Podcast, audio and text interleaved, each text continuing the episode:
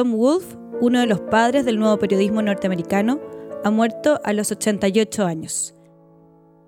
Vestido siempre de impecable blanco, fue el escritor de algunas de las crónicas más vivaces, movidas y realistas del siglo XX en el periodismo. A continuación vamos a leer un extracto de La izquierda exquisita, escrita en los años 60.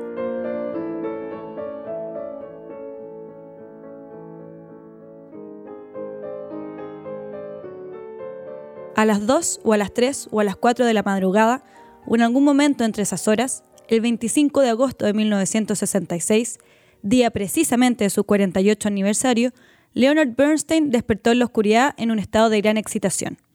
Eso ya había ocurrido antes. Era una de las formas que adoptaba su insomnio, así que hizo lo que solía hacer en tales casos. Se levantó y paseó durante un rato. Se sentía atontado. Repentinamente tuvo una visión, una inspiración. Podía verse a sí mismo. Leonard Bernstein, el egregio maestro, en el escenario con pajarita y frac, frente a una orquesta completa, a un lado del podium del director está el piano, al otro lado una silla, y apoyada sobre ella una guitarra. Se sienta en la silla y toma la guitarra. ¡Una guitarra! Uno de esos instrumentos medios estúpidos como el acordeón, para que los chavales de 14 años de Levittown de coeficiente mental 110 sigan el método Aprenda a tocar en 8 días. Pero existe una razón. Bernstein va a comunicar un mensaje antibélico a ese gran público de cuello blanco almidonado que llena el local. Les anuncia. Yo amo. Solo eso, el efecto es humillante. De repente, de la curva del majestuoso piano de cola surge un negro que empieza a decir cosas como, el público está extrañamente desconcertado. Lenny intenta empezar de nuevo, interpreta al piano algunas piezas breves, dice, yo amo. Amo ergo sum. El negro se alza de nuevo y dice, el público cree que él debiera levantarse y marcharse. El público piensa, estoy avergonzado hasta de rozar a mi vecino. Finalmente, Lenny suelta un sentido discurso antibélico y sale. Por un momento, allí sentado solo en su casa a altas horas de la madrugada, Lenny pensó que podía valer y apuntó la idea. Piensa en los titulares. Bernstein conmueve al público con un mensaje antibélico.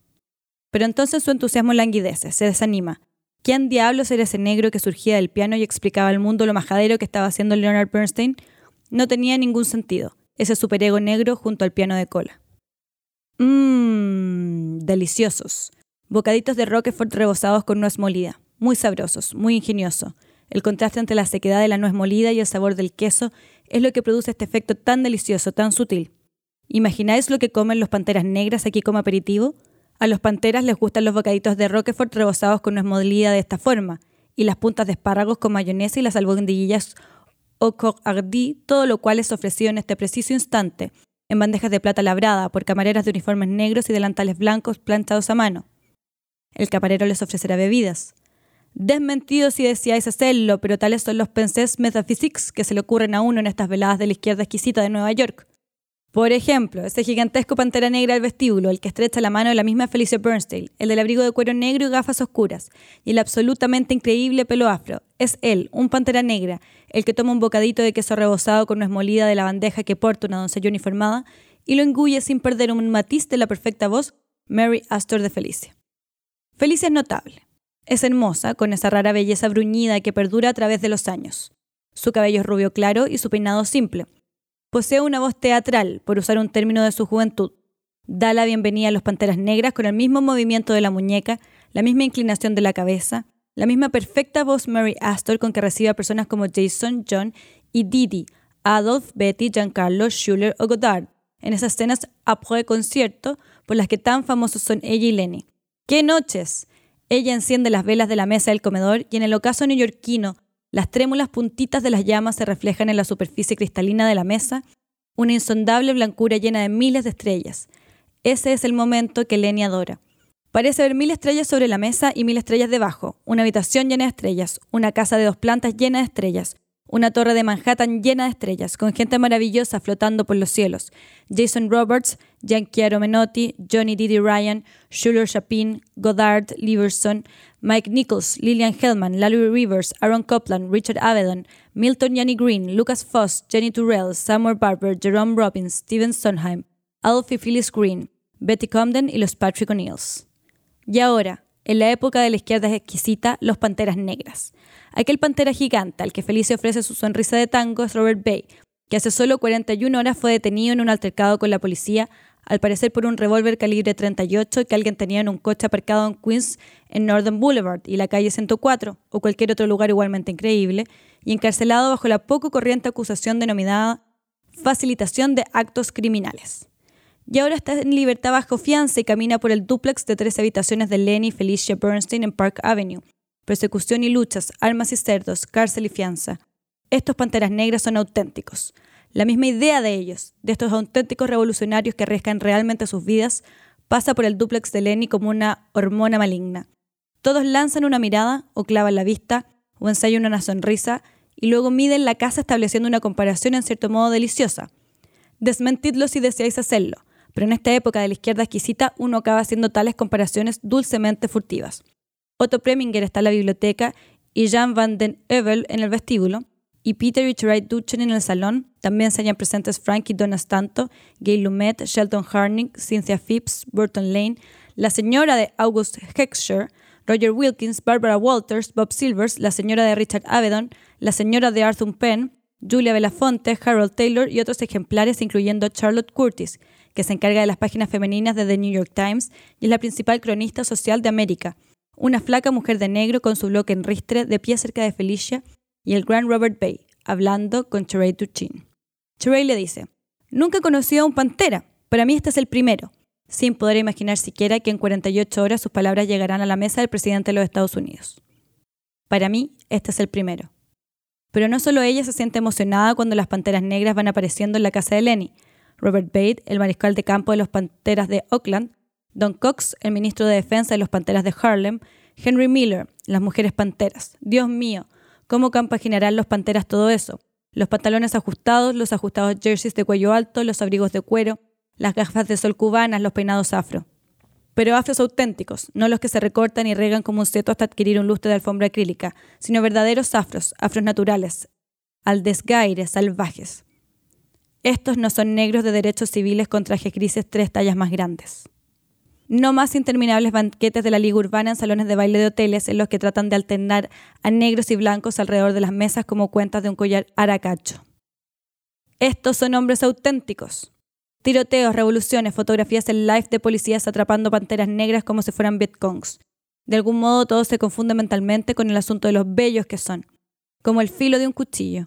Las mujeres panteras, hay tres o cuatro de ellas cerca, esposas de los 21 panteras encausados, son tan delgadas, tan flexibles, con pantalones ajustados y tocados estilo yoruba, casi como turbantes, como si hubieran saltado las páginas de Vogue, aunque sin duda en Vogue se inspiran en ellas. De pronto, todas las mujeres de la habitación comprenden lo que Amanda Burton quería expresar cuando dijo que ahora era antimoda porque la sofisticación de las niñas negras me hizo recordar mis actitudes. Dios sabe bien que las mujeres panteras no pasan media hora cada mañana frente al espejo componiendo sus ojos con lentillas, delineador, sombreador, lápiz de cejas, pestañas postizas, máscara, shadow sun para el párpado inferior y eterna cream para las comisoras. Y aquí están, justo frente a ti, en la casa amarillo chinesco Los Bernstein, entre candelabros, cuencos de plata con anémonas blancas y perfumadas y sirvientes uniformados que ofrecen bebidas y bocadillos de queso Roquefort rebozados en nuez molida. Pero todo es correcto. Se trata de criados blancos, no los tradicionales criados negros, sino blancos sudamericanos. Lenny y Felicia son genios. En definitiva, los sirvientes tienen suma importancia. Son una obsesión para la izquierda exquisita. Evidentemente, si das una fiesta en honor a los Panteras Negras, como lo hacen Lenny y Felicia hoy, o como Sidney Gale Lumet la semana pasada, o como John Simon de Random House y Richard Barron, el editor anteriormente, o en honor de los ocho de Chicago, como la fiesta que dio Jan Van Den Heuvel, o para los recolectores de la uva para Bernadette Devlin, como la que dio Andrew Stein, o para los Young Lords, como lo que va a dar Ellie Guggenheimer la próxima semana en su duplex de Park Avenue, o para los indios, o incluso para los amigos de la tierra. Bueno, entonces evidentemente no puedes tener un camarero y una doncella negra. Los tradicionales criados negros uniformados circulando por el salón, la biblioteca y el vestíbulo, sirviendo bebidas y canapés. Mucha gente ha intentado imaginarlo. Tratan de imaginar a los panteras o a quien sea, con el pelo encrespado y gafas de sol cubanas y prendas de cuero y todo lo demás, e intentan imaginar a los sirvientes negros con sus uniformes negros, acercándose y diciendo, ¿quiere tomar algo, señor? Cierran los ojos e intentan imaginarlo de algún modo, pero no existe ninguno. Es simplemente inimaginable. Debido a eso, la ola de la izquierda exquisita ha provocado la más desesperada búsqueda de criados blancos. Carter y Amanda Burton tienen sirvientes blancos. Sidney Lumet y su esposa Kale, que es hija de Lina Horn, tienen sirvientes blancos, incluida una niñera escocesa. Todos tienen sirvientes blancos. Y Lenny y Felicia, bueno, ellos lo habían logrado, incluso antes de que naciera la izquierda exquisita. Felicia se crió en Chile. Su padre, Roy Elwood Cohn, un ingeniero de San Francisco, trabajaba para la American Smelting and Refining Company de Santiago.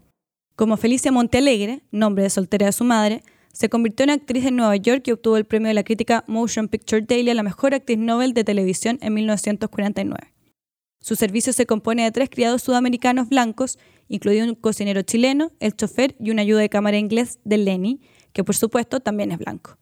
¿Puede comprenderse cuán perfecto es esto, dados los tiempos que corren? Bueno, muchos de sus amigos sí que lo comprenden y llaman a los Bernstein y les piden que les consigan sirvientes sudamericanos. Y los Bernstein son tan generosos al respecto, tan complacientes, que la gente agradecida y sin mala intención les llama agencia de colocación Speak and Span. Una ingenua ironía étnica, por supuesto. La otra salida posible es lo que va a adoptar Ellie Guggenheimer en la fiesta que dará la próxima semana por los Young Lords en su duplex de Park Avenue, en la calle 89, justo a 10 manzanas de la de Lenny Felicia. Dará su fiesta un domingo, el día libre de la doncella y de la mujer de la limpieza. Dos amigos míos, confía ella al teléfono. Dos amigos míos que da la casualidad de que son, no son blancos. Eso es lo que odio en los tiempos que vivimos, la importancia de los términos. Bueno, han aceptado ser de camarero y de doncella. Y yo misma tendré que hacer de doncella también. Precisamente en este punto, algún alma bien intencionada preguntará, ¿por qué no prescindir totalmente de los sirvientes si el asunto crea una tensión tan intolerable y se cree realmente en la igualdad?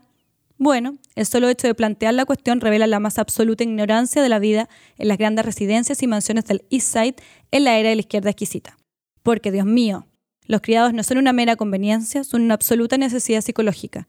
Cuando uno ha entrado en esa vida, cuando está realmente dentro de ella, con los ejercicios matinales en Kuvnovsky, las llamadas telefónicas a mediodía y el almuerzo en el Running Footman, que ahora se le considera realmente mejor que la Cronil, Lutez, Lafayette, la Carvel y el resto, menos fastuosos, más a los David Hicks, de una riqueza menos ostentosa que Paris Hadley, pues entonces, bueno, entonces la idea de no tener sirvientes es inconcebible. Pero ni siquiera eso lo explica todo. Sigue pareciendo como si se tratara de conveniencia solo, cuando en realidad existe una profunda y fundamental necesidad de tener sirvientes. ¿Está claro? Dios, qué luz de ideas tabú cruza la mente de uno en estos acontecimientos.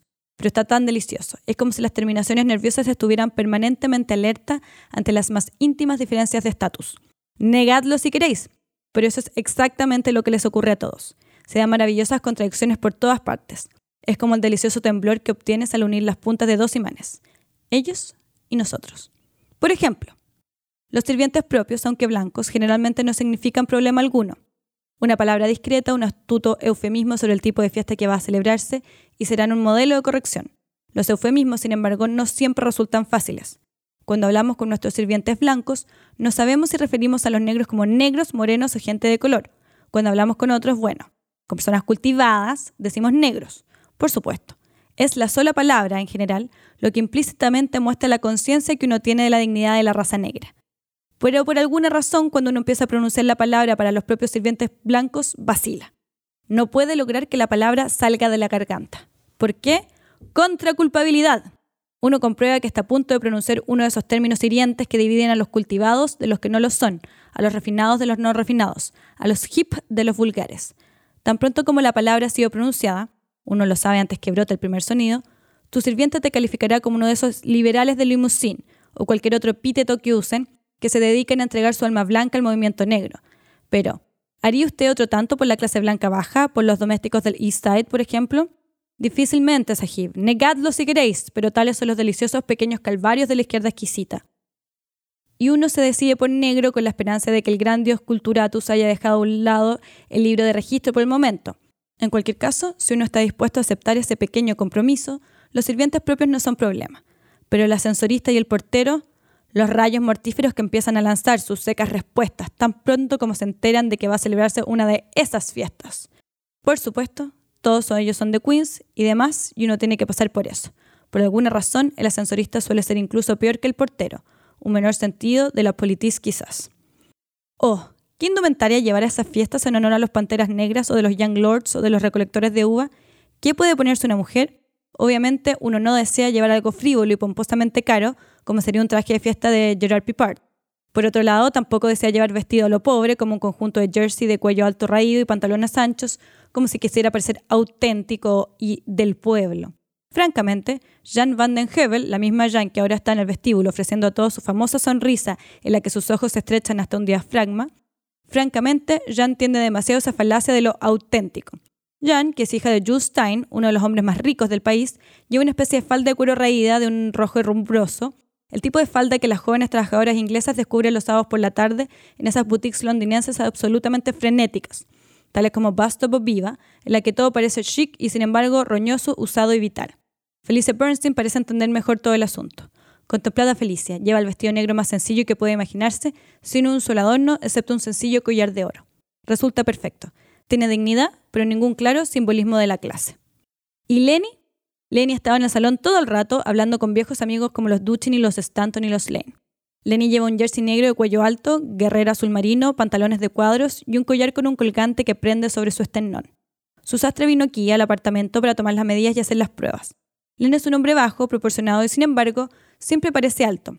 Se debe a su cabeza, posee una noble cabeza, con un rostro a la vez delicado y tosco, con abundante cabello gris oscuro con patillas, todo bellamente realzado por el amarillo chinesco de la habitación. Su éxito irradia de sus ojos y de su sonrisa con un encanto que ilustra el adagio de Lord Jersey. Contrariamente a lo que nos dicen los metodistas, el dinero y el éxito son buenos para el espíritu. Lenny anda por los 50, pero aún es el niño prodigio de la música americana. Así lo dicen todos. No es solo uno de los mejores directores del mundo, sino también uno de los compositores y pianistas más competentes. Es el hombre que ha roto más que ningún otro la barrera entre la música de élite y los gustos populares, como West Side Story y sus conciertos para niños en la televisión. Cuán natural es que esté en su propia casa irradiando encanto y la gracia que le muestran como cortés anfitrión de los líderes de los oprimidos. Qué irónico que a la hora siguiente vaya a resultar tan fatal para este egregio maestro. Qué curioso que el negro del piano va a aparecer esta noche.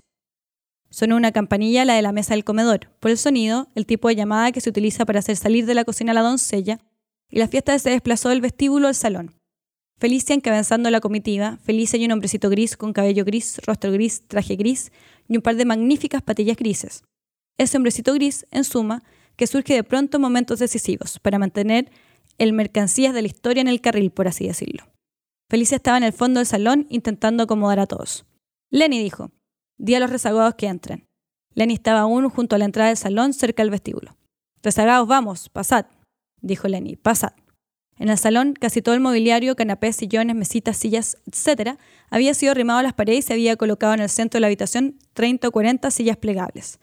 Era una habitación grande, amplia, con paredes amarillo chinescos y blancos frisos anaqueles, grandes espejos, un retrato de Felicia reclinada en una hamaca y en el fondo, donde estaba Felicia, un par de pianos de cola.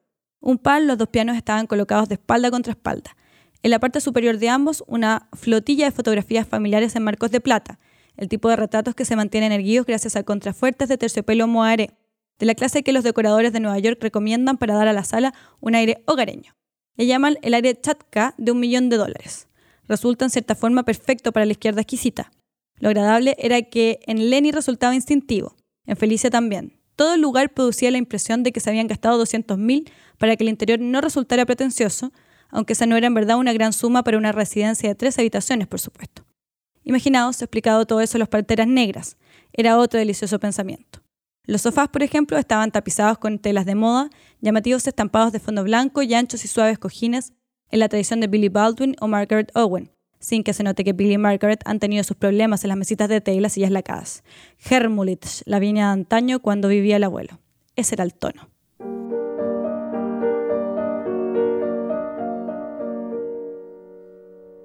Escuchaste un podcast original de Pauta 100.5, la radio de los podcasts.